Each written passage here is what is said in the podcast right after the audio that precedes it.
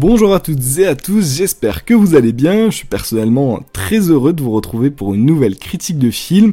Heureux, car ça faisait longtemps qu'on n'avait pas parlé de cinéma français, et après être clairement resté sur notre fin avec Astérix l'Empire du Milieu, on se demandait ensemble où allaient les productions françaises, une réponse peut-être aujourd'hui puisque l'une des autres grosses sorties de l'année, c'est Les Trois Mousquetaires, adaptation du chef-d'œuvre littéraire d'Alexandre Dumas, avec un casting de dingue et une ambition annoncée. Avant de commencer, n'hésitez pas à vous abonner à la chaîne pour me soutenir et ne perdons pas plus de temps, c'est parti pour la critique de la partie 1 des Trois Mousquetaires. Aussi loin que je me souvienne, j'ai toujours rêvé d'être mousquetaire.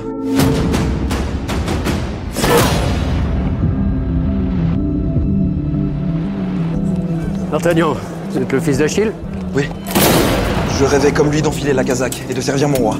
Vous rejoindrez les cadets. Et un jour, peut-être, J'ai parlé de partie 1 car le choix a été fait de scinder l'histoire en deux films, la deuxième partie sortant en fin d'année, décembre il me semble. Pour l'instant parlons de ce premier film nommé D'Artagnan. À la réalisation on retrouve Martin Bourboulon qui s'était précédemment chargé du film Eiffel avec Emma McKee. Il revient là s'entourer une nouvelle fois d'un très beau casting. Eva Green, François Civil, Vincent Cassel, Romain Duris ou encore Pio Marmaille. Franchement ça fait rêver. Et pour ceux qui connaissent pas encore très bien de quoi ça parle, l'histoire des trois mousquetaires, en bref, on se retrouve en France, en 1627. À l'époque, catholiques et protestants s'opposent dans une France déchirée. Complot et trahison sont alors maîtres mots, alors que l'aube d'une guerre entre la France et l'Angleterre approche. Le roi Louis XIII pourra quand même compter sur ses soldats les plus féroces, les fameux mousquetaires. Un jeune gascon nommé D'Artagnan veut justement tout faire pour en devenir un, mais ce qu'il s'apprête à vivre le dépasse totalement. Pour beaucoup, l'histoire est connue, et c'est du vu et revu, et c'est pour ça que le film se doit d'apporter une mise en scène pour éviter ça, et pour ceux qui hésitent encore, passons à ma critique. Votre éminence, Il est dit. Buckingham et la reine vont enfin pouvoir se retrouver. La reine préfère le déshonneur à la guerre. Elle aura le déshonneur. Et nous aurons la guerre.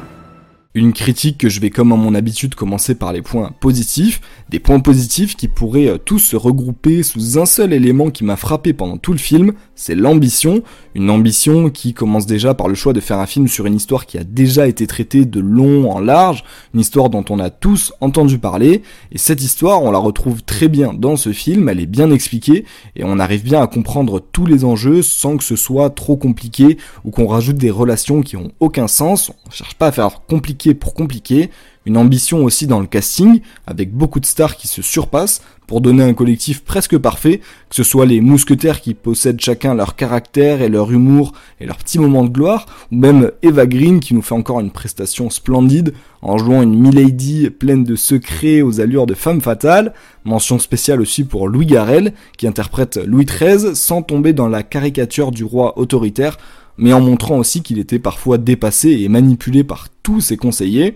Ça nous amène à l'ambition, mais aussi à la prise de risque du film, de garder un ton soutenu dans les dialogues, presque un ton littéraire, par souci de fidélité à l'époque et à l'œuvre originelle, chaque personnage s'exprime en gardant un rythme précis, avec même des rimes en fin de phrase, et ça amène un humour d'époque, parce que ça nous fait rire de voir des gens parler comme ça, et euh, même si ça fait bizarre au début, au final on plonge encore plus dans l'histoire, donc ça amène à un côté euh, bah, fidèle et un côté humoristique, et si on est plongé dans l'histoire, c'est aussi grâce à la qualité des décors, c'est le plus gros point positif pour moi, on est en immersion totale dans le Paris du XVIIe siècle, les costumes vont avec et donnent un très bon film de KPDP, un signe qui avait... Disparu hein, ces dernières années, mais comme je vous le disais tout à l'heure, il faut aussi que le film amène quelque chose de nouveau, et c'est là que la mise en scène rentre en jeu, une mise en scène de Martin Bourboulon qui euh, amène la dose de modernité dont le film avait besoin, notamment avec euh, l'utilisation de plans séquences. Un plan séquence, c'est euh, un plan, donc une scène qui est tournée sans coupure et qui dure généralement assez longtemps. Euh, et ces plans séquences, ils sont surtout utilisés là pendant les scènes de bataille, qui donnent un aspect bah waouh impressionnant. Même si ces plans séquences ne sont pas des vrais, on a des micro coupures qui sont presque invisibles, donc ça donne quand même l'effet que la caméra ne se coupe pas. L'idée reste très bonne et euh, ça plus une bonne chorégraphie des combats avec de vrais combats d'épée, on obtient un mélange parfait qui nous montre tout le travail qu'il y a derrière ces films, et c'est ce que j'attendais de ce film, qui pour moi est une grosse réussite, surtout pour le cinéma français, un pari risqué mais réussi parce qu'on sent la volonté euh, de l'équipe de faire un film fidèle, riche en action, mais sans mettre de côté les dialogues et l'histoire de fond. Certains ont quand même reproché au film de faire trop d'humour, mais pour ma part, bah, je l'ai trouvé nuancé, utilisé à bon escient, euh, surtout du côté de D'Artagnan où c'est assez réussi. Bravo à François Civil pour ça, il amène un peu cet air narquois et l'arrogance. Et euh, tout ça, ça aide le film et n'en fait pas du tout une comédie, hein, loin de là. Autre point négatif qu'on pourrait trouver, c'est le manque de plans larges. Je m'explique, pendant la séance, je me suis fait la réflexion que le cinéma français arrivait enfin à faire du cinéma de spectacle presque à la hauteur de films comme euh, Babylone au niveau de la mise en scène, c'était vraiment très réussi, mais il manquait quand même une vue d'ensemble des décors par moment pour pouvoir en profiter un maximum, qu'on prenne vraiment euh, de la hauteur sur le film et qu'on voit par exemple quand les personnages sont dans une église, bah, qu'on voit toute l'église euh, en un seul plan, ou alors quand ils rentrent dans un théâtre, qu'on voit tout et qu'on soit encore plus immergé dedans. Là, c'est plutôt des plans rapprochés. Mais euh, rassurez-vous, au niveau des points négatifs euh, comme celui-là, euh, alors déjà j'ai du mal à en trouver d'autres, et en fait c'est plus des axes d'amélioration que de véritables défauts. Dieu merci, pour le cinéma français, ce film reste une réussite, et j'espère de tout cœur que le public sera au rendez-vous. En comparaison avec l'autre grosse sortie qui était censée être Astérix et Obélix l'Empire du Milieu, on peut dire qu'il n'y a pas photo, la comparaison est juste impossible, et en voyant les trois mousquetaires, on se dit que oui, du cinéma français comme ça, on en veut encore. Qui est cet enfant D'Artagnan, votre majesté. Trois duels en trois heures avec trois mousquetaires Monsieur Athos a le droit de me tuer en premier, Monsieur Porthos en second et Aramis en dernier. Je vous prie de m'excuser par avance si je ne peux contenter tout le monde.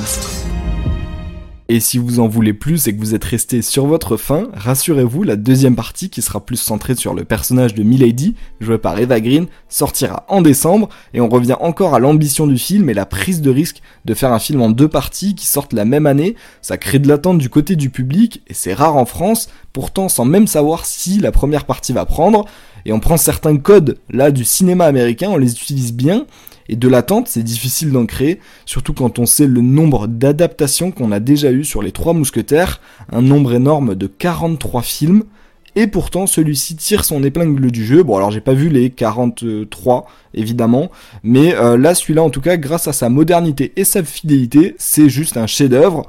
En bref, vous l'aurez compris, Les Trois Mousquetaires partie 1, c'est un film que je vous recommande d'aller voir, que ce soit pour l'action, le casting, la réalisation, ou même pour ceux qui ne connaissent pas encore l'histoire. Bref, foncez, vous me direz ce que vous en avez pensé. D'ici là, moi je vous dis à la prochaine, n'hésitez pas à vous abonner pour ne pas manquer les prochaines critiques de films, et comme le dit si bien Harry Potter, Cinémateur, c'est le podcast du cinéma.